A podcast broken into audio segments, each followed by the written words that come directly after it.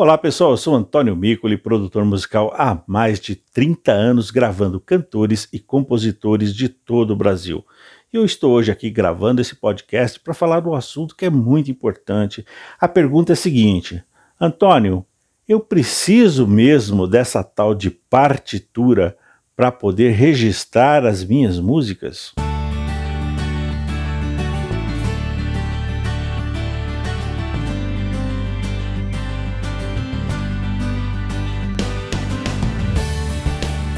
A resposta é sim.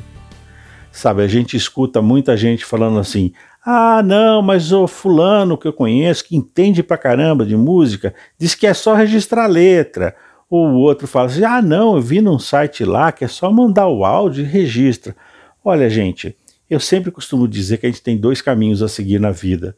Um é o caminho fácil e o outro é o caminho certo. Registro de músicas no Brasil deve ser feito na Biblioteca Nacional. Inclusive, é o órgão indicado na Lei de Direitos Autorais brasileira. Tá? E para fazer um registro completo de uma música, precisa da partitura. Por quê? Uma composição de uma canção popular, né, uma música cantada normal, ela tem só duas coisas. A composição, tá, gente? Não estou falando de arranjo, nada disso. A composição tem só duas coisas. A letra, que eu não preciso dizer o que é, todo mundo sabe o que é, né? E a melodia. Bom, gente, é aí que começa a confusão. Quando fala em melodia, o pessoal confunde muito. Alguns acham que melodia são as cifras, são os acordes do violão, ou é o solo da introdução da música, ou é o arranjo da música. Gente, não, melodia não é isso. Melodia são as notas que o cantor vai estar emitindo com a voz. São as notas que vão modular a letra da música. Então, por exemplo, se a pessoa está cantando sozinha, sem instrumento nenhum, ali você já vê a letra e você já vê a melodia da música. Uma forma bem simples de explicar isso é o seguinte: imagine uma música bem conhecida aí, por exemplo, o Parabéns a Você, que todo mundo conhece. Assobie o Parabéns a Você. Repare que ao assobiar o parabéns para você, você reconhece a música imediatamente, mesmo sem letra nenhuma. Por quê? Porque esse assobio é justamente a melodia da música. Bom, nesse momento você já entendeu a importância da melodia e por que, que ela tem que ser registrada.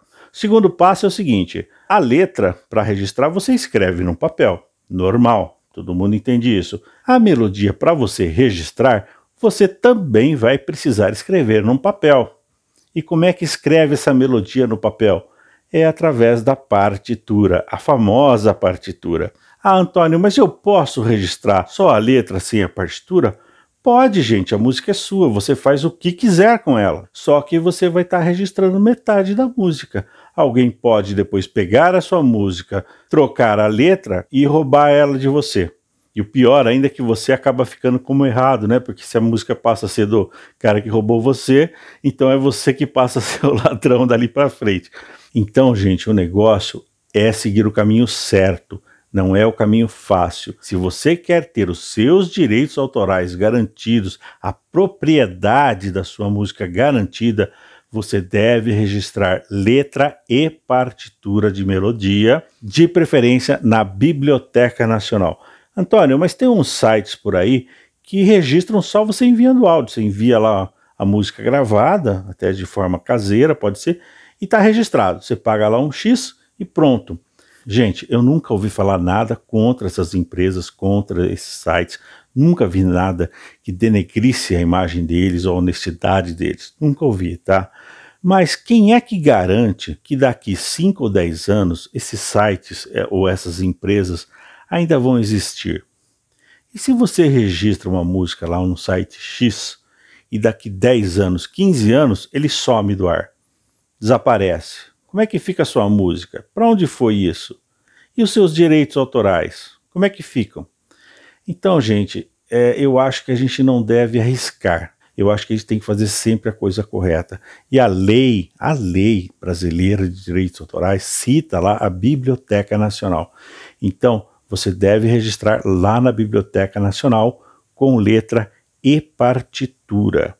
Bom, mas um grande motivo de muitas pessoas às vezes não quererem registrar com as partituras é pelo fato de que hoje em dia pouca gente sabe fazer, né, gente? A partitura é uma coisa mais assim conhecida por pessoas que estudam música, teoria musical e tal, né?